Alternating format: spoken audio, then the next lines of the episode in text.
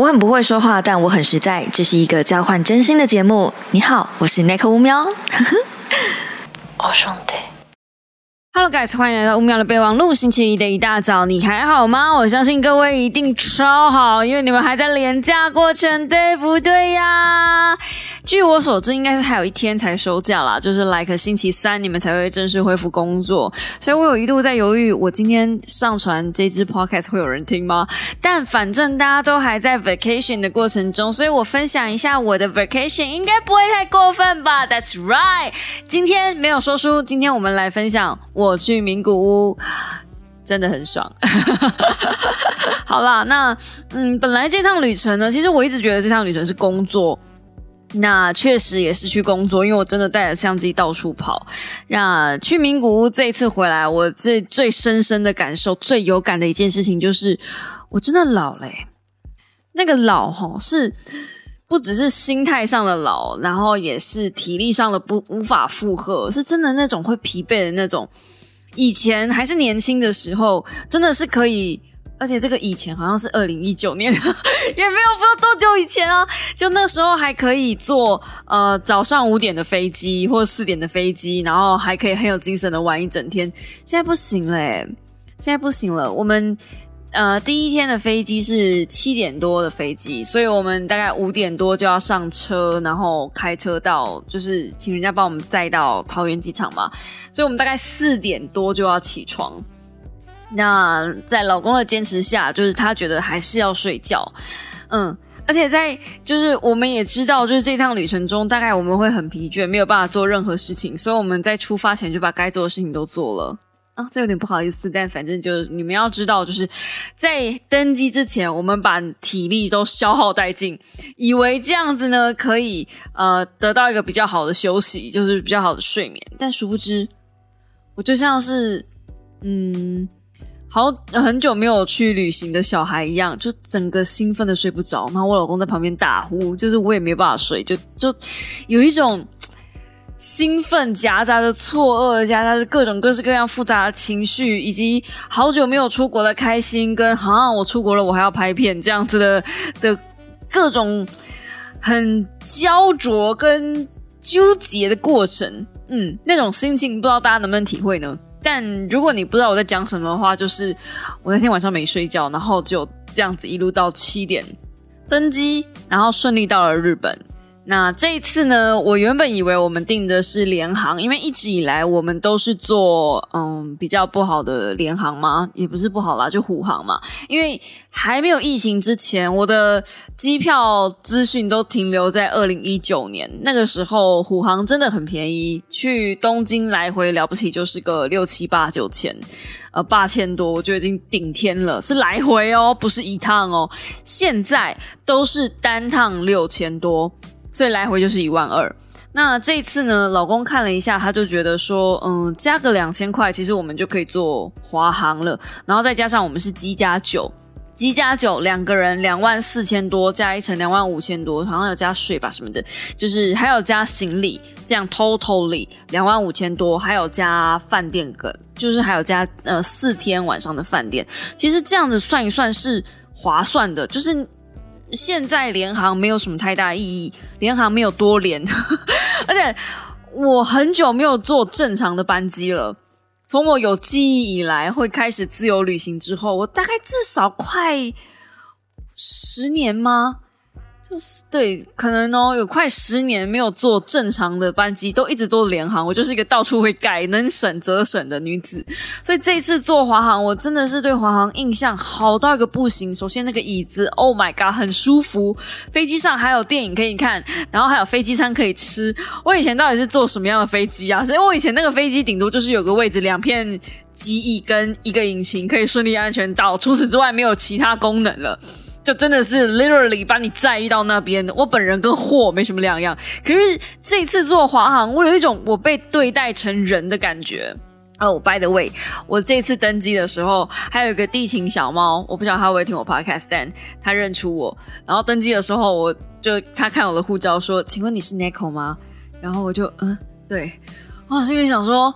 哇塞，真的是每次素颜的时候就会遇到小猫哎，真的是亘古不变的定律哎！Oh my god，好可怕，怎么会在机场也遇到？而且，哇塞，那小猫真的有够正！我第一个我第一个念头是嗯，小猫，然后看了一下它脸，我靠，好正！然后再想想，哦，我又素颜哦，我真的是兴奋、开心跟。为什么你们老是会在素颜的时候认出我啊？为什么啊？的那种心情，就是对，反正就而且没睡，整个晚上没睡，你知道吗？我我我说有多狼狈就有多狼狈，说有多憔悴就有多憔悴。当然也不是说大家不要在那个时候认出我来，你们认出我来，我是真的很开心的。那一整天我真的都超开心，就从登机他认出我，然后。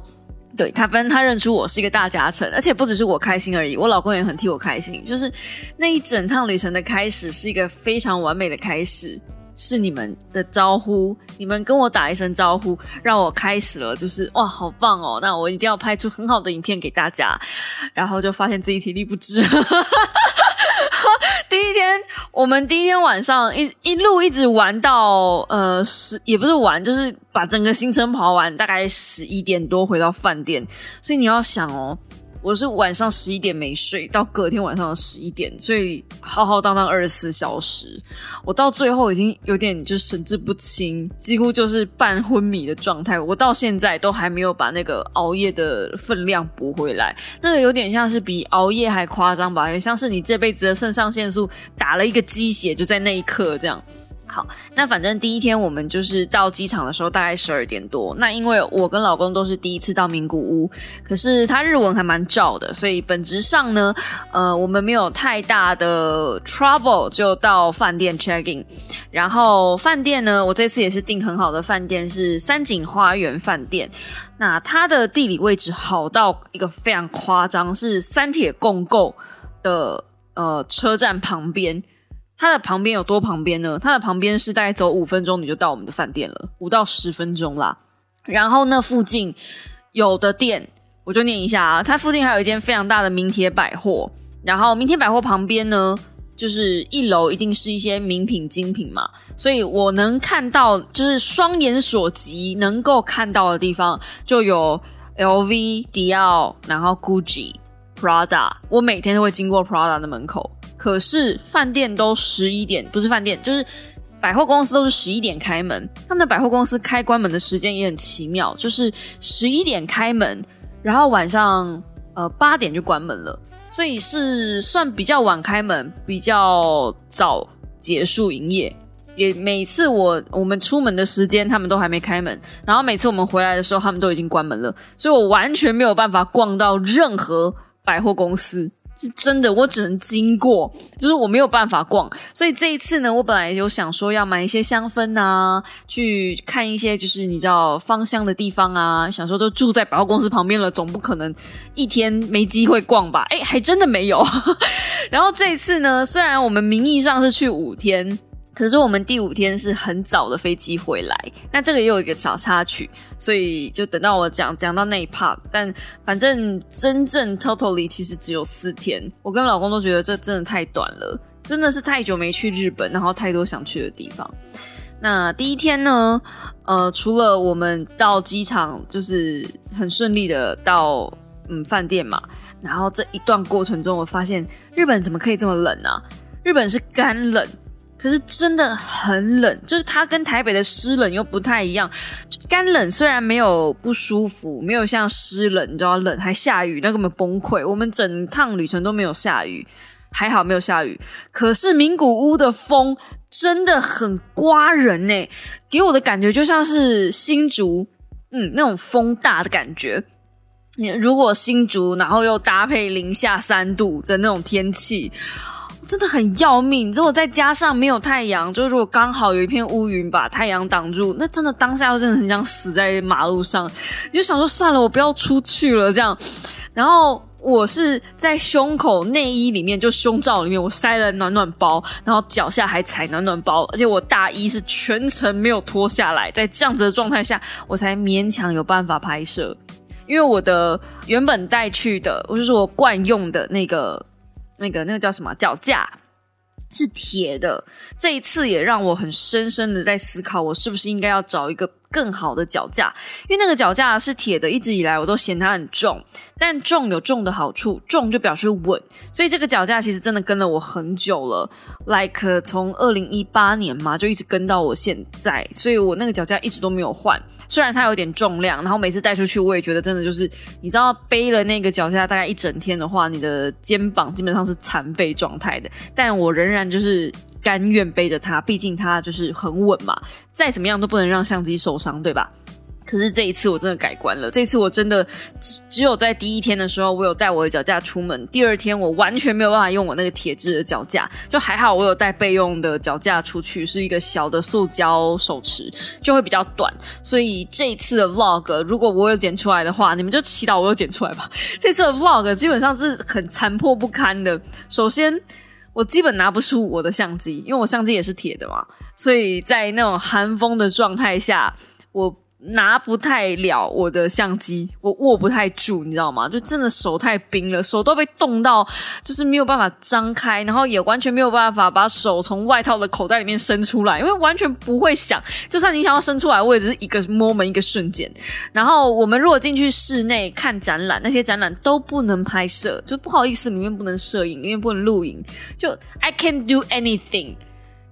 真的是完全无法做任何事情，所以我觉得我这一次的 vlog 应该会是我有史以来剪过最残破不堪的一次。对，就是我可能都不知道我自己在剪什么，这样我我在自我挑战自己。对，再加上 vlog 也不太可能请小鱼帮我剪，因为他根本没有去啊，他也不知道我在拍什么啊，所以那种东西就是一定只能靠我自己来。好，所以接下来这个礼拜呢，对对，就是呃，这个礼拜就是没有说书，这礼拜让我好好的把我这一趟旅程的影片整理出来给大家，也是希望分享一些资讯给大家啦。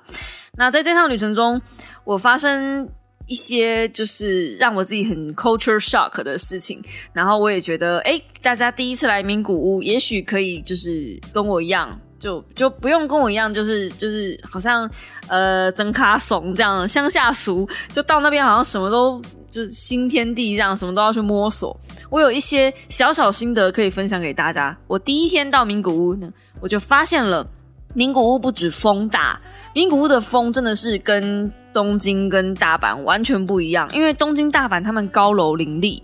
名古屋也不是说完全没有高楼，但是名古屋的高楼中间很分散，就是他们的楼与楼之间的那个空气流通度非常非常的好，所以呢，他们的风真的是没有在跟你开玩笑的。如果你要去名古屋的话，你要有心理准备，在冬天围巾请势必就是备好，然后手套备好，因为名古屋真的没有在跟你客气，他们的天气没有在跟你客气，这是第一点。第二点，名古屋没有 Lawson。大家扪心自问，有多少台湾人去就是为了 Lawson？至少我是 Lawson 的炸鸡哦，还有 Lawson 的啤酒哦，本质上就是安慰我，就是一整天工作拍摄完的那个安抚剂。没有 Lawson，到底是在干什么东西？至少我们去我们住的那个地方附近方圆是没有 Lawson 的。如果你要到最近的 Lawson，大概要走十五分钟。大家，我刚刚才说到车站，我只要走路五到十分钟，也就是说，我那个我要去最近的 Lawson，我要跨过整个车站的距离了，不合理，真的不合理。如果你有去过东京，如果你有去过大阪，你就知道那个 Lawson 跟狗一样多，这就是 Lawson 比狗还多，方圆望去全部应该都要是 Lawson 这样。但呃，我去名古屋最多的是。全家跟 Seven，那我不晓得是以前是不是这样，但是过去呃我去过东京、大阪，曾经比较过。那我是一个非常爱比价的人，我就铁公鸡嘛，哈，不想花任何一点点贵的钱，哪怕只是贵个一百日元，我都不想要被买贵。我就是个这么抠的人，OK？那反正呢，我曾经去比较过，我觉得全家的饮料跟啤酒普遍都比 Seven 还有呃 Lawson 贵。Lawson 的价格应该是在所有里面相较平均的，当然它有些东西会比全家跟 Lawson 呃全，会比全家跟呃 Seven 贵一点点，可是真的就贵一点点。但大部分的东西来说，都是 Lawson 比较便宜一些，嗯，所以我会比较倾向去 Lawson 买东西。那因为我们晚上买的都是一些宵夜嘛，就是平，比如说像饼干啊、啤酒啊。那些类那些东西的，除了炸鸡 Lawson 有之外，饼干啤酒也是 Lawson 比较便宜，所以我去。日本大部分就是找 Lawson，而且 Lawson 台湾没有啊，你就不会想要吃一个台湾有的东西啊？我大老远飞去日本了，我还去全家去 Seven 买饼干、饮料、买啤酒，这什么意思？什么意思？我都已经人飞到日本了，我还可以统一转，什么意思？哦，对，说到这个，我去日本是不喝星巴克的，因为我觉得星巴克台湾就有了。当然我知道星巴克在日本会有一些不一样的限定，比如说一些杯子的限定。可是我就觉得，嗯，现在的人的一天肠胃有限，就是容量有限，我一天顶多吃个两餐，再加上两杯饮料吧，那我就会想要把这个容量贡献给完全在台湾没有看过的品牌。我自己至少我自己是这样啊。所以呢，当我发现名古屋呢，遍地都是星巴克的时候，我真的是满脸无奈。那个真的没在夸张。我说了嘛，我们住在三铁共构的地方。我们的餐厅就是我们的饭店楼下就有星巴克，这没什么了不起。我们饭店饭店出去有星巴克，我们饭店楼下走没两步也有星巴克，就是至少我知道我们附近方圆大概五十公尺以内就有三间星巴克，大小不一，是有没有需要这么多星巴克？而且真的不夸张，我们每到一个景点附近一定会有星巴克。名古屋的人很爱喝星巴克，诶再更正一件事情，这件事情从星巴克这件事情可以往外延伸。名古屋的人很爱去咖啡厅，但这跟名古屋的早餐文化有关系。就如果你没有去过名古屋，我真的很推荐名古屋，你们一定要去名古屋吃早餐。名古屋的连锁咖啡厅一定会提供早餐优惠。那早餐优惠是什么呢？我这次去吃了两间。一间是以面包闻名的连锁咖啡厅，另外一间是呃台湾就有的连锁咖啡厅。那先让我卖个关子，因为这个我有拍成影片，就是希望到时候大家来看 vlog。但是呢，这两间都超好，而且我在呃面包专门的那间咖啡厅啊，因为它的面包真的太好吃，我还特地买回来。我真的很后悔没有再多买一块，因为后来我就是你知道的。做人家媳妇还是要表现一下，所以我有问我老公说要不要切一半过去给婆婆他们，就是你知道试试看口味这样子，也许他会喜欢。果然他真的蛮喜欢的，他真的没有把那半块面包还我。我本来还以为，我本来还以为他会说就是他不喜欢，他不想要，会把那半块面包还我。因为我我我是个不爱吃面包的人，可是那块吐司外酥内软，而且它的软不是烂掉的那种软，它的软是带 Q 弹的软。介于马吉跟面包之间的那个口感，我真心这辈子没有想过可以有面包，可以有吐司这么好吃，真的很好吃。然后名古屋的红豆，应该不是名古屋的红豆，应该就是名古屋他们有一个习惯是红豆加奶油会涂在面涂在那个吐司上，这样然后加一个嗯咖啡或是一杯饮料，早上你只要点一杯饮料。他就会送你一份吐司，那个吐司上面可以涂奶油，再加红豆，红豆可能要加个一百块日元，但是那一百块日元绝对是呃物超所值，所以常常就是这样子一套 set 吃下来，早餐可能只要嗯六百六十块日币，六百六十块日币在合台币，我记得那个时候我们有算过，大概是一百多块。呃，现在目前的汇率状态下，在我录音的状态，录音的时间，呃，六百六十块台币大概是一百四十八点三三，我们就算一四九，算一五零好了啦。一五零，你能够在台湾吃一个什么简餐吗？我不晓得，因为我很久没有在台湾吃早餐了。但我知道，如果是去路易莎点咖啡的话，如果要一杯三百三十 ml 的咖啡，黑咖啡，大概是八十块到九十块。然后，如果你再点一个随便一个什么呃吐司或什么的，就是加起来也差不多就是这个钱。你也知道没有便宜到哪里去，但是因为他说那个东西送你，而且你的物价在台湾的物价跟吃日本的东西是，就是你等于用台湾的物价享用日本的东西。我不晓得，我现在真的超级爆肝累，所以我不晓得我这能够能能不能够表达清楚。那我觉得名古屋人其实也很聪明，就是他们用那种你点一杯咖啡，我送你一块吐司这样子的行销策略，让你觉得我有赚到诶。可事实上，你真的认真去思考，就是冷静下来去思考看看，其实也没有赚到多少。假设真的有赚，也没赚到多少。可是因为那个一点点的 emoji，让你对这整个品牌印象超好。所以我是不是后来又回去再去买他们的吐司？而且它这种变相也是一种试吃的行销啦，我觉得。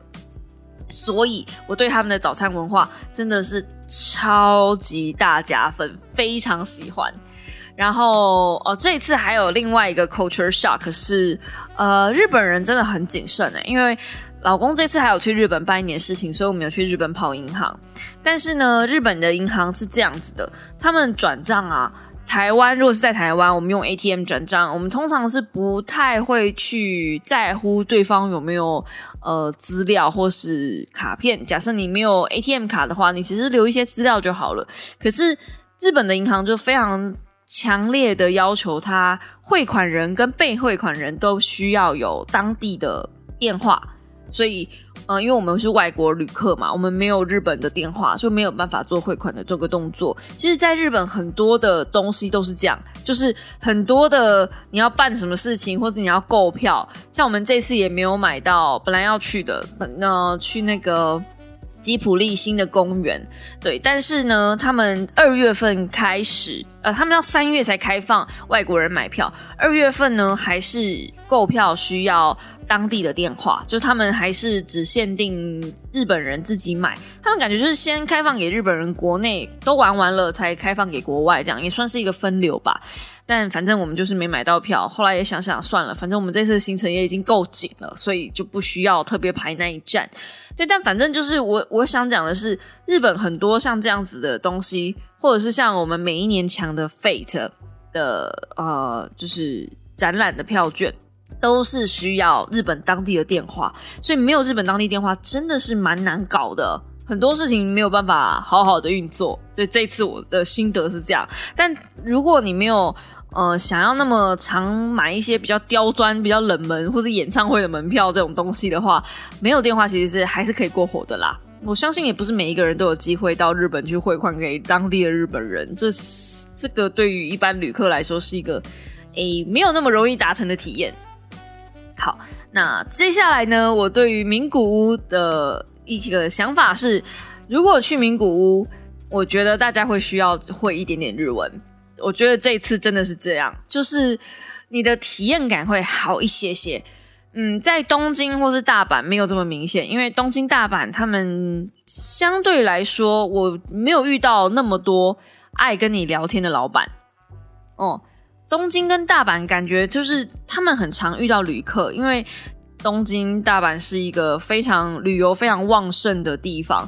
然后，嗯，台湾人多的跟 我不想说台湾人多的跟什么一样，但反正台湾人真的很多。所以在东京跟大阪的日本人住习惯，他们并不会觉得哦，在这边遇到台湾人是一件很稀有的事情。嗯，可是名古屋不一样，如果。你去名古屋，名古屋本来就不是一个旅游大城。你在网络上找名古屋的旅游，大部分呢，那时候我去之前也是，名古屋景点，你出来查到的都是美食。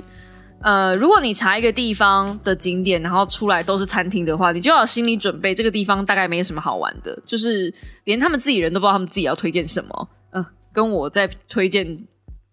高雄一样，就是高雄，我也不知道推荐什么，所以我只能推荐大家吃的，类似像这样。所以呢，名古屋给我的感觉就是他们并没有太多的旅客，而且这次我去名古屋也确实就是那班飞机上比较多的都是商务人士，穿西装打领带的人很多，然后在那边拖行李箱的人感觉也不像是去玩的，真的是呃游客比较少。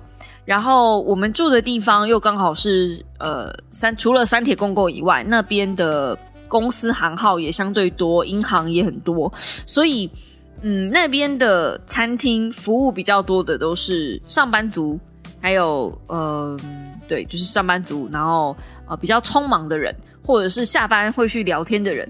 那因为我们有机会去那边吃一些当地的小店，真的是很。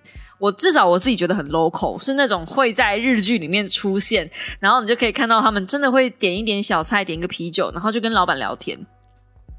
跟老板聊天的过程中，呃，老板也会觉得说，就是有点亲切吧，感觉得出来他们应该不是那种很熟的朋友，但是就是有点像我们大家去理发厅，然后你会跟发型师聊天那种感觉一样。然后那个感觉是很亲密的，然后因为喝酒三杯巡后，可能就聊了会比较热切一点点。真的，我在名古屋遇到好多很热情的老板，然后，呃，我我我自己本人是没办法跟他聊天啦，我只能听个大概。但是老公就比较有机会去跟呃老板们 social，而且名古屋很多很热情的阿妈，嗯，很热情的阿公，这样稍微有点年纪的人。也没有到，嗯，好啦，我这样讲阿妈好像不太有礼貌，大概就是五六十岁，算阿公吗？就五六十岁，年稍微有点年纪的中年人，然后都会很热情的招待你，会说，哎，你们是从哪里来啊？然后，呃，你们，呃，嗯，怎么会来这边啊？哦，就欢迎你们来啊之类的，就是很，对啦，就算热情这样。然后呢，名古屋的年轻人也很明显的感受出来，他们是不常接受到外国旅客的，所以他们遇到外国人会非常非常紧张，就跟东京大阪的那种氛围完全不一样。你在东京大阪，如果你去餐厅坐下来，任何一间小餐厅坐下来，基本上他们都会有一个心理准备，可能你会遇到外国旅客。可是，在名古屋，我可以很深切的感受到他们的年轻人。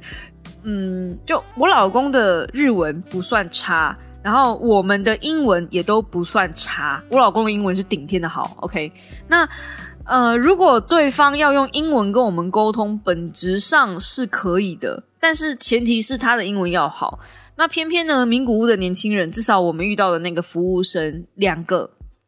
在两间不同店遇到的服务生都是那种，他很紧张，然后他又怕点错，他又怕服务错，我们会不开心，所以他很认真的想要用英文来跟我们确认东西，或是想要用英文来跟我们沟通，那就出现了一件很奇妙的状况，就是我老公明明就讲了一口还不错的日文，但是对方很坚持用英文跟我们沟通，然后我们切英文他又听不懂，然后我们用日文呢，他又不切日文。那他讲的英文呢，我们又听不懂，所以我们就变鸡同鸭讲，然后到最后就只能用 Google 翻译。我心里想说，奇怪，换一个阿贝贝，换一个阿贝或者阿妈来沟通的时候都没有这样子，为什么换成年轻人来沟通的时候就一塌糊涂？这样，真的这是一个蛮奇妙的现象吧？嗯，对，奇妙现象，这不会影响整体的整体的服务体验、沟通那个旅行体验，但是整体来说还不错的。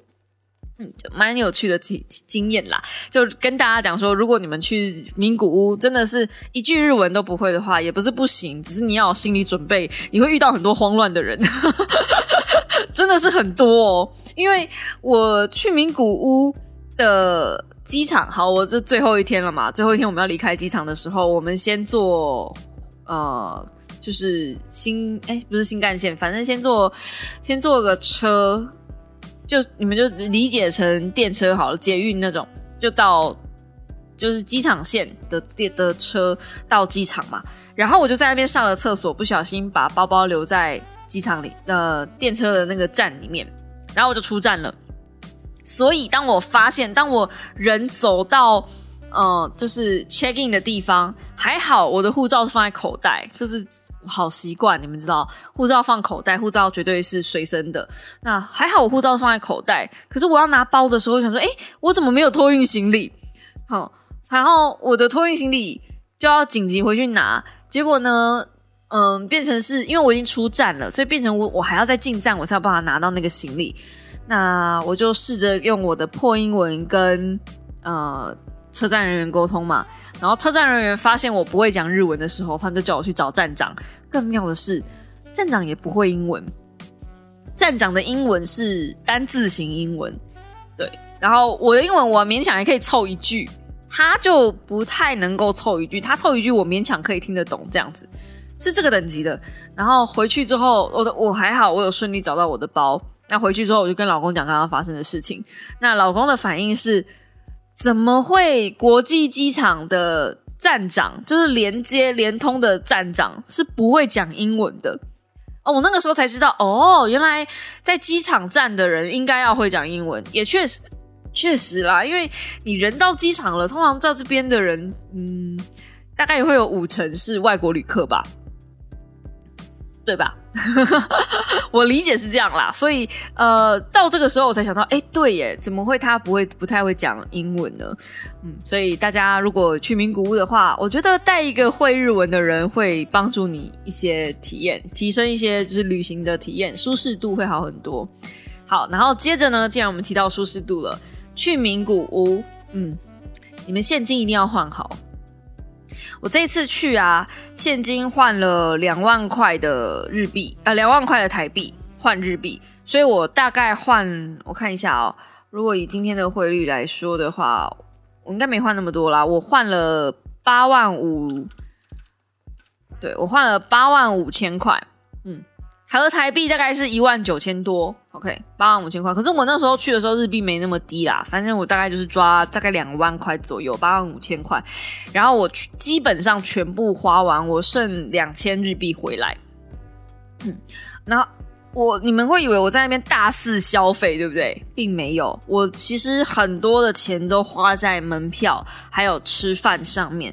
因为名古屋其实没有那么多地方可以用消费，可以用信用卡。那那个时候，老公还跟我说：“哎呀，都已经二零二三年了，谁还给你带现金？傻子才带现金。”结果呢，很多地方都是 cash only。它呃，有些地方甚至是比较小的药妆店也是 cash only。所以不要以为呃，就是二零二三年了，去日本这么先进的国家就应该可以刷卡了，没有这件事情。至少名古屋还没跟上。名古屋很多的地方，包含那个呃门票，尤其特别是门票，通通都是收现。那这次我们去了呃德川园，然后去了嗯热热田神宫。这两个地方都是要收现金门票的，我忘了还有哪里哦，呃，哦，还有羽田，这是羽田，鸟语，鸟语水族馆也是门票，也是收现金，所以我们大概去了三个地方，光这三个地方的门票钱其实就差不多炸掉我快一万多两万块日币。哦，因为两个人嘛，没办法，所以。嗯，大家就是去日本，尤其是去名古屋，真的现金要备妥。嗯，现金一定要备妥。那个没有现金，真的是哪里都去不了的感觉，很可怕。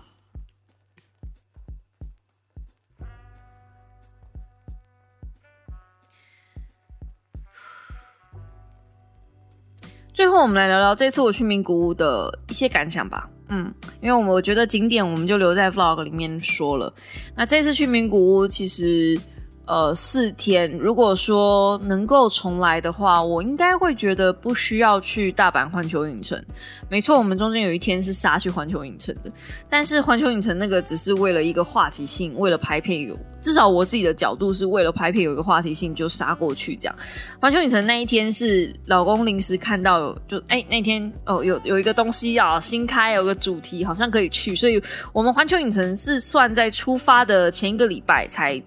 呃，出发前几天才突然排进去的，算也算是也算是个惊喜啦。对，那反正有这个点当然是好。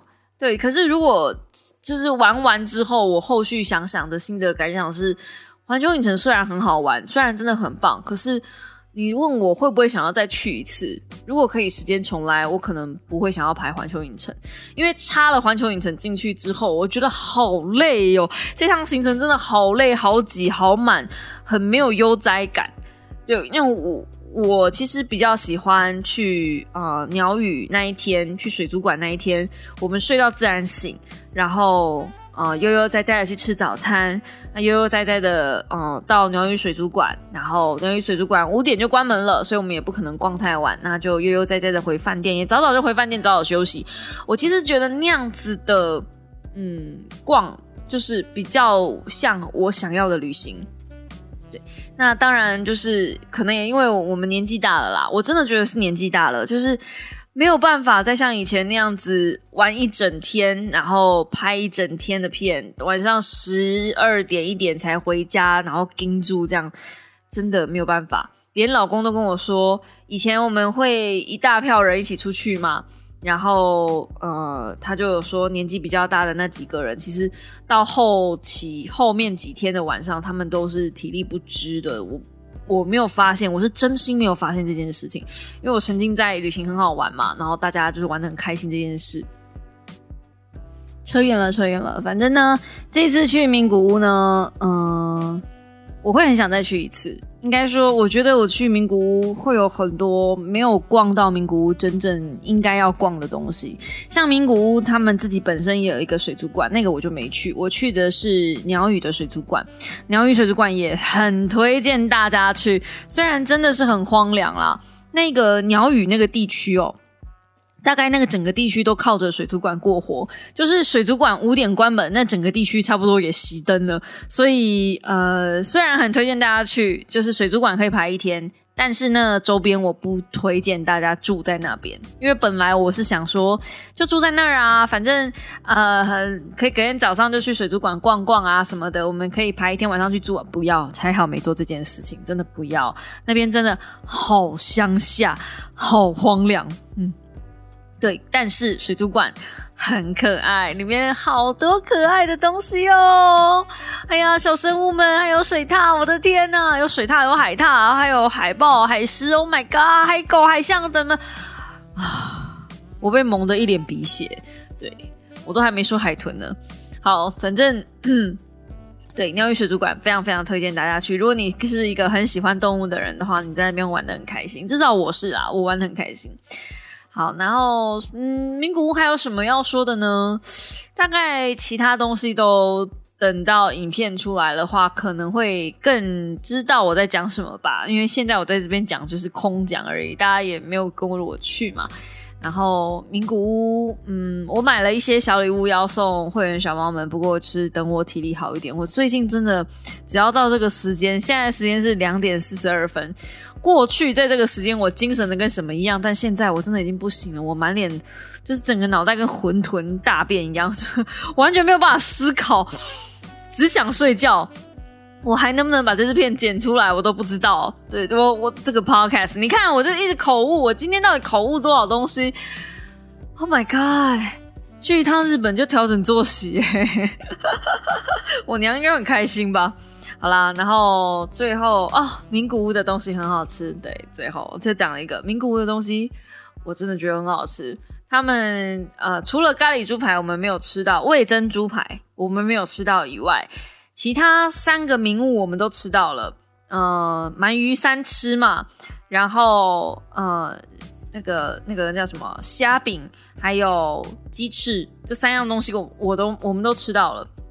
虾饼我觉得太百家争鸣了，真的是在机场的那一家蛮好吃的，但是机场那一家的饼虾饼呢，你在虾皮上就买得到，没错，台湾那个虾皮。所以如果你是嗯，就是。金额有限，现金有限的人，我觉得你不如就回台湾买吧，反正真的也没差太多，而且要自己扛回来呢，你何必何苦呢？啊，那呃，鸡翅，Oh my God，鸡翅！如果你们真的有去名古屋的话，拜托你们谁有接下来有要去名古屋的话，能不能帮我买鸡翅？因为我在机场买了那个，就是它它封装袋的，然后是酱油的鸡翅。我现在讲，我在流口水。那个酱油的鸡翅好吃到很夸张诶，它就是隔水加热就可以吃了。然后那个鸡翅入口即化，连后面的软骨都可以吃。然后酱料呢又不是死咸的那一种，是偏甜，南部人口味喜欢下饭好吃的那种。是如果你今天牙齿不好，那你一定会很爱的鸡翅。就是这么软嫩，那个真的有够夸张。那个那个筷子，我用叉子啦，叉子一下去再起来，我没有把整只鸡翅弄起来，我是只插了一小块肉起来，你就知道那个肉多嫩，真的很好吃。那我们在车站有买到用炸的鸡翅，Oh my god，炸的鸡翅也很好吃，那种口味是下酒的，就是盐味的哦。天呐！可是我们真的没有一开始就看到鸡翅，感觉鸡翅没有随处可见，因为我们到第三天吧，还是第四天，第四天才看到鸡翅。才买了一份。如果从第一天就让我吃到鸡翅的话，我应该接下来几天都会吃鸡翅，因为我是一个非常非常喜欢吃鸡翅。我去麦当劳点鸡翅餐的人，怎么可以有这么好吃的鸡翅？真的是，Oh my god！对，就是这样。所以那个鸡翅我是在机场买到的。如果你们有去呃东中部国际机场，它就叫中部，中间的中，中部国际机场。有去的话，在三楼就是往四楼的电扶梯的右手边有一个专门卖名品店的地方，那边全部都是那种伴手礼的地方。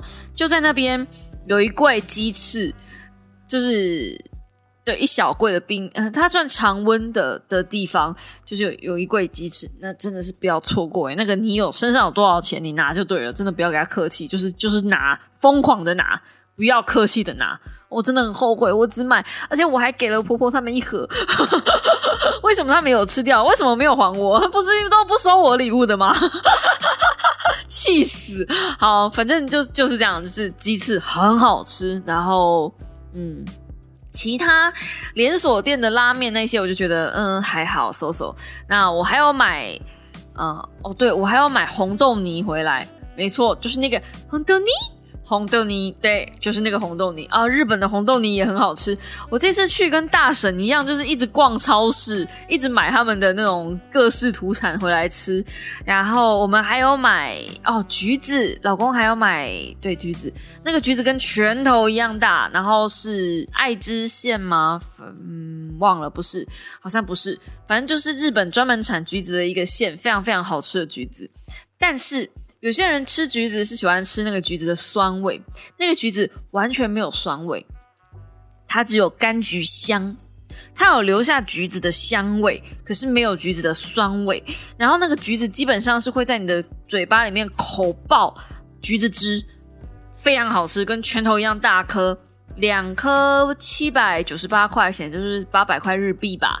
对，严格来说不便宜，就是一颗橘子快一个便当钱了，但是。值得，就是我们回来最念念不忘的，大概就是那个橘子，还有鳗鱼饭，就这样。鳗鱼饭我们刚好找到了一家比较厉害的鳗鱼饭，这个我也有拍 vlog，所以到时候大家就锁定我的 vlog。那家鳗鱼饭，如果你口袋有点闲钱，你有点预算的话，我非常推荐你拨一点预算给他，因为你在台湾都不见得能够吃到活鳗鱼，在那一家是活鳗鱼，而且三吃，然后日本人料理鳗鱼。开玩笑，那他们的天职吧，就是他们生下来就是注定要来料理鳗鱼的，好吗？我相信所有日本人，好了，这政治不正确，但是日本人就是真的哦，料理鳗鱼好有一套啊，至少那间店真的很厉害，嗯，而且它上面还有写说，他们家的鳗鱼都是供奉给专门供奉给和田神社的。很厉害的一家鳗鱼店，就是我们也是随便走随便找到的。这次我们去的餐厅其实都除了二郎烧肉我们有特别预约以外，其他都是当地到现场我们看完然后就近找，我们没有刻意去找什么名店或是找评分高的地方，没有都没有。但是我们都没有踩雷，因为我们知道名古屋，当你查景点。名古屋出来全部都是餐厅的时候，那就表示这一间这个地方理论上没有太多的雷电。理论上，名古屋，我觉得这次我跟老公去的感想都是印象超好，我们还会想再去一次，因为一来。在现在报复性旅游的状态下，它的旅游人口依然没有变多，这意味着什么呢？这意味着这个地方还被刻板印象绑住，大家其实不会想去名古屋，因为不知道玩什么。然后二来，名古屋因为它的旅客比较少，所以呢，你去各个景点玩都很舒服。就我们这次去环球影城嘛，就差点挤到一个吐血这样，就是而且我们已经是挑一个比较好的日子喽，我们挑星期三。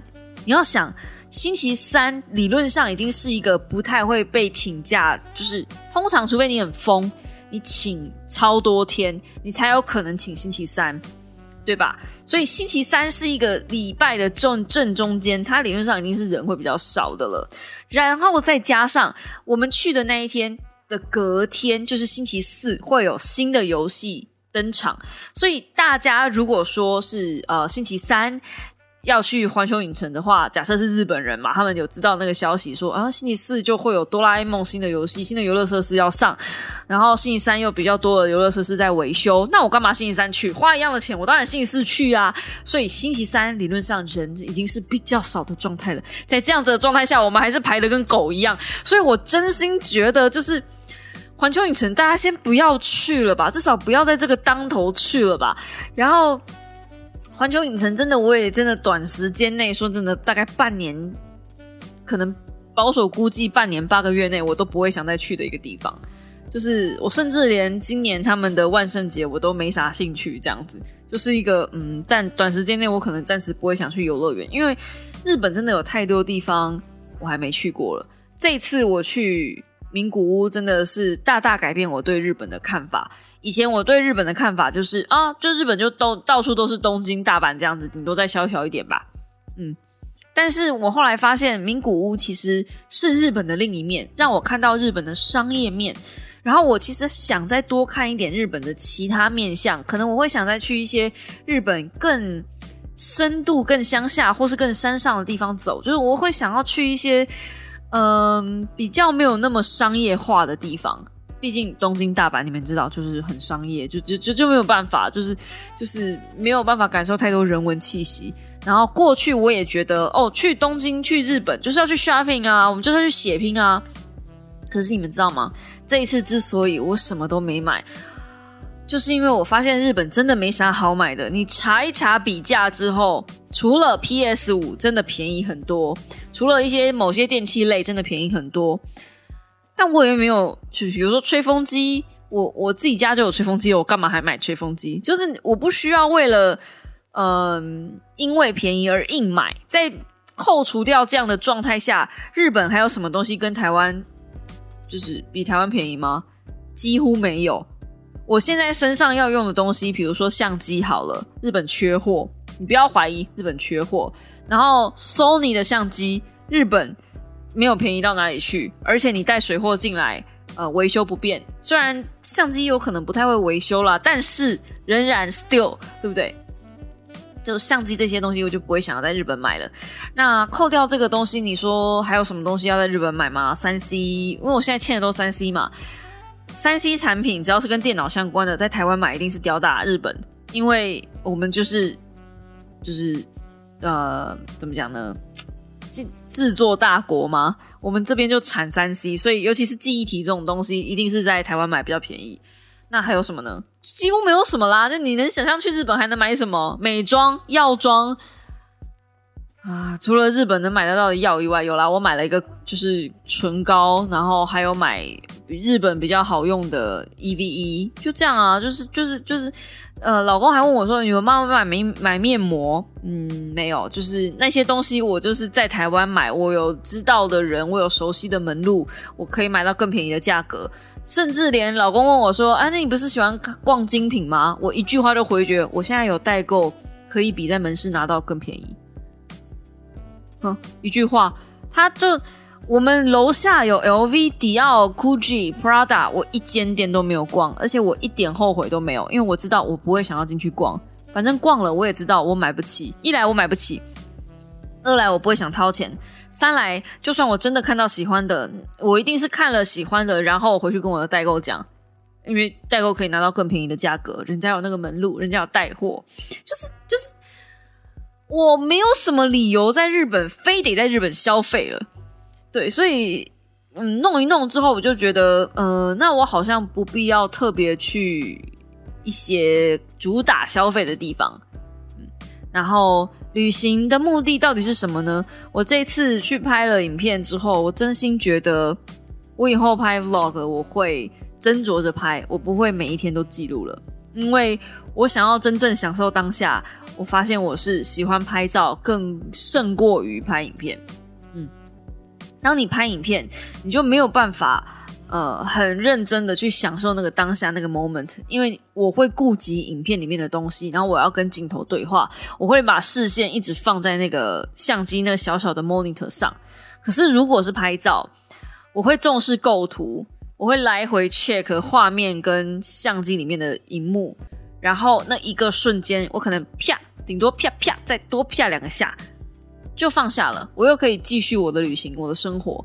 所以我不知道，我我这次 vlog 剪出来看看，如果大家对于我的 vlog，呃，成效也没有到非常好，我甚至就觉得，那我以后不用拍 vlog 了，我也不用就是。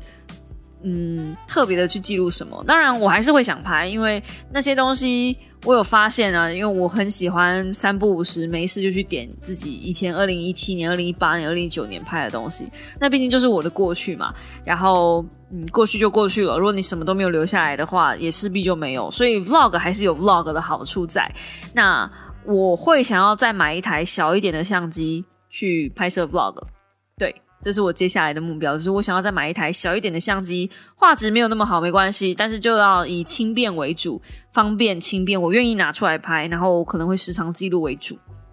嗯，然后嗯，就是呃记录当下的 moment，而不是拍出电影级的画面。我出去旅行不是出去拍电影的，对，所以这这也算是我自己给自己的一个这次旅行的。